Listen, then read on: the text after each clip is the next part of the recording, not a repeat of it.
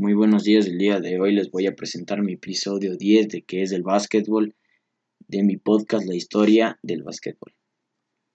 ¿Cuántos puntos recibe el equipo al hacer canasta? El equipo recibe 2 o 3 puntos. ¿Cómo deben llevar la pelota los jugadores? Deben llevarla picándola contra el suelo. ¿La pelota debe lanzarse necesariamente con una mano?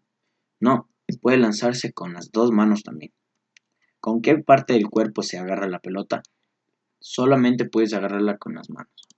Muchas gracias.